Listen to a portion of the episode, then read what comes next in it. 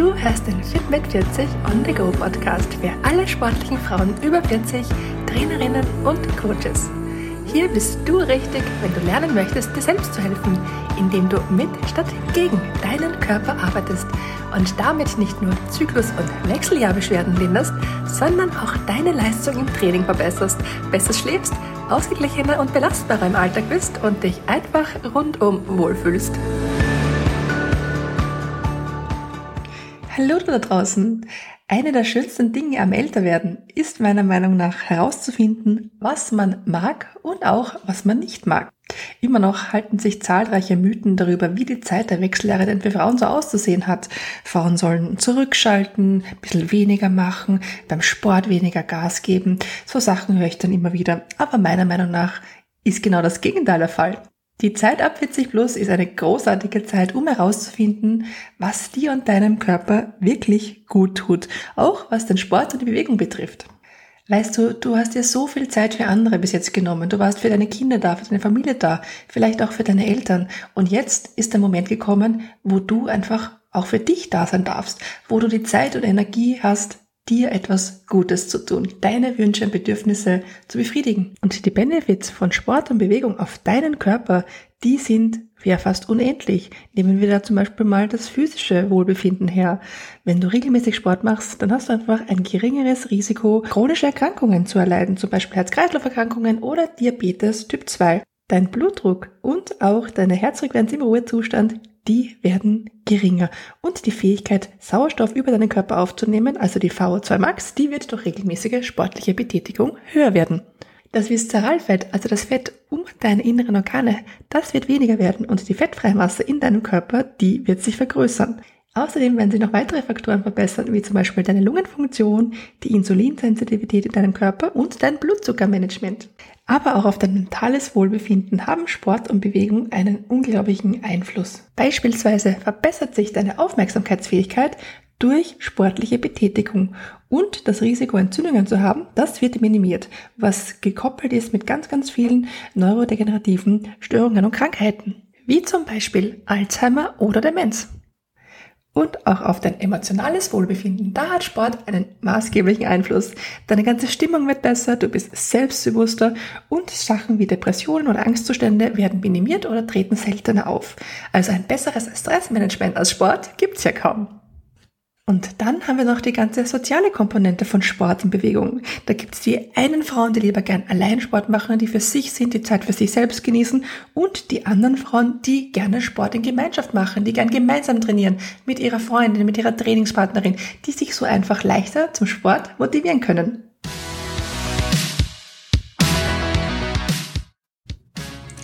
Dass Sport und Bewegung an sich gesund ist, das wissen ja die meisten. Das ist auch den meisten Frauen bewusst. Und ganz oft höre ich in meinen Beratungsgesprächen dann die Frage, ja, aber wie viel Bewegung ist denn ideal? Wie viele Stunden pro Woche muss oder soll ich denn trainieren, um Erfolge zu erzielen?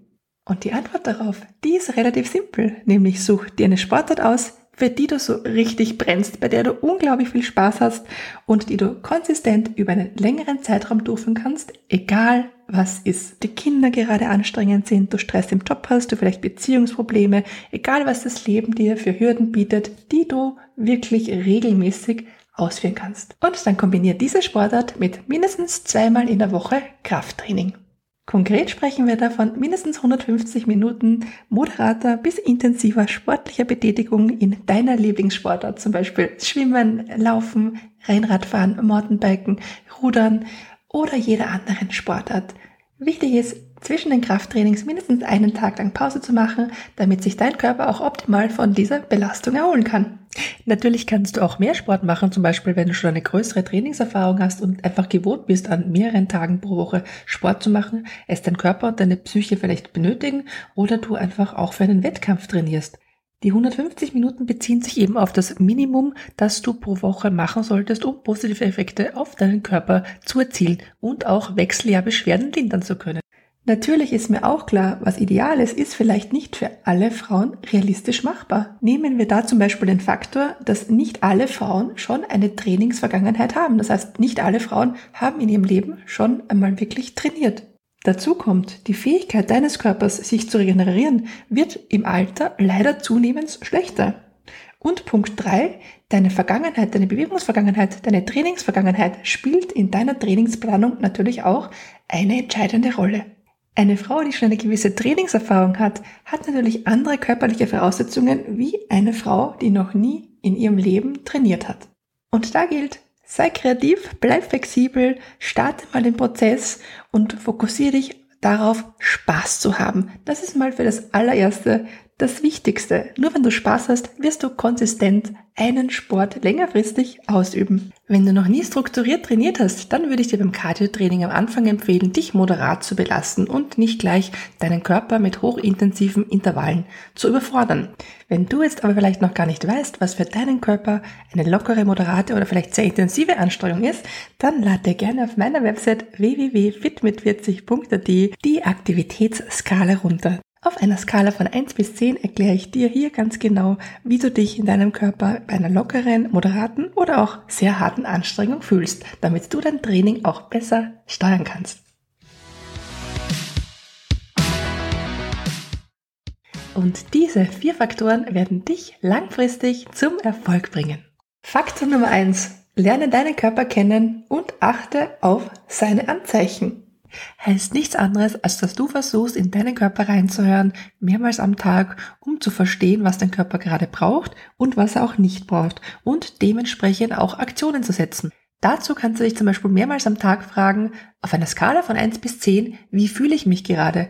Was brauche ich denn gerade? Brauche ich vielleicht Essen oder Trinken, eine kurze Pause, vielleicht einen Mittagsschlaf, Sport? Wonach ist mir? Ich weiß, es ist sicher nicht so einfach umzusetzen in der Hektik des Alltags, aber es ist ein ganz besonderer Faktor, vor allem für uns Frauen ab 40, einfach mal mehrmals am Tag in den Körper reinzuhören und zu verstehen, was er denn gerade benötigt. Faktor Nummer zwei. Bleib konsistent mit strukturierten Trainings. Setz dir hier gerne realistische Ziele, starte langsam und plane Hindernisse gleich im Vorfeld ein. Die Kunst ist es, mit diesen Hindernissen umzugehen und sich einfach im Vorfeld schon zu überlegen, welche Aktion ich bei welchem Hindernis setzen kann, um mein Ziel trotzdem zu realisieren. Faktor Nummer drei. Versuche wirklich regelmäßig tägliche aktive Bewegung in deinen Alltag zu integrieren, zum Beispiel spazieren gehen, mit dem Hund Gasse gehen, Gartenarbeit etc. Und Faktor Nummer vier, und das ist ein ganz, ganz wesentlicher Faktor, setze auf aktive Regenerationsphasen. Vielen Frauen fällt es gar nicht so einfach, aktive und passive Regenerationsphasen in ihren Trainingsplan zu integrieren. Wenn du dich auch dazu zählst, dann lade ich dich hiermit sehr gerne dazu ein, deine Regenerationsphasen auch in deinen Trainingskalender einzutragen, damit du dir wirklich auch Zeit für dich und deine Erholung nimmst.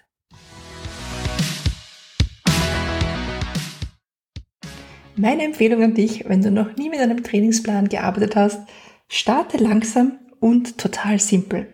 Das heißt, starte mit ein bis zwei Aktivitäten, die dir sofort einen Mehrwert bringen, von denen du selbst denkst, okay, das kann ich auf jeden Fall gleich umsetzen. Zum Beispiel, ich kann mich in ein Gym anmelden, ich kann mich in ein Fitnessstudio anmelden und zweimal in der Woche Krafttraining machen, weil ich sehe, in meiner Umgebung gibt es die drei, vier Gyms, da kann ich mal hingehen oder mich online informieren, das kann ich sofort umsetzen.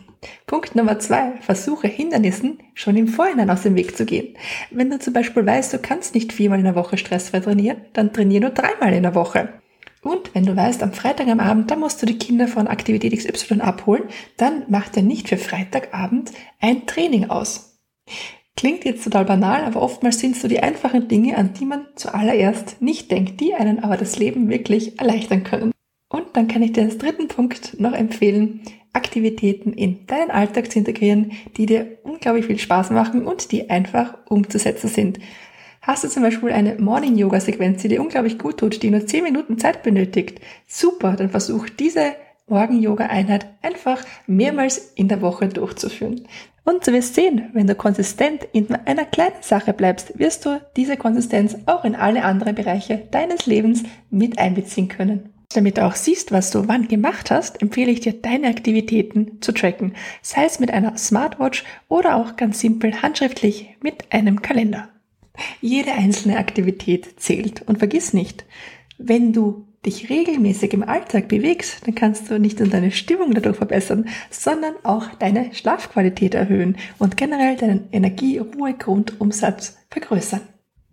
Denn eins muss man schon bedenken, Sport ist nur stundenmäßig ein ganz geringer Anteil deiner wöchentlichen Aktivität, ein wichtiger, aber stundenmäßig nur geringer Anteil. Einen viel größeren Anteil nehmen die zahlreichen Stunden in der Woche ein, die du nicht sportlich tätig bist, aber die du physisch aktiv unterwegs bist. Und je älter wir werden, desto weniger bewegen wir uns naturgemäß im Alltag. Bei vielen Frauen ist nämlich nicht der Stoffwechsel das eigentliche Problem, sondern die fehlende Alltagsbewegung. Long story short, regelmäßige physische Aktivitäten haben einen unglaublichen Benefit für deine physische, mentale, emotionale und soziale Gesundheit. Training und Bewegung können nicht nur deine Gesundheit verbessern, sondern auch mühsame Wechseljahrbeschwerden lindern. Und regelmäßiges Training sowie viele, viele Alltagsaktivitäten können dir dabei helfen, deine Ziele langfristig zu erreichen. Und das in jedem Alter. Also, los geht's. Starte heute noch in dein neues Lebensgefühl. Integriere Sport und Bewegung in deinen Alltag. Und nicht vergessen, wenn du noch nicht weißt, in welcher Belastung du trainieren sollst, dann lade gerne fitmit40.at die Aktivitätsskala runter und starte los. Ich wünsche dir super viel Spaß damit. Alles Liebe und bis bald.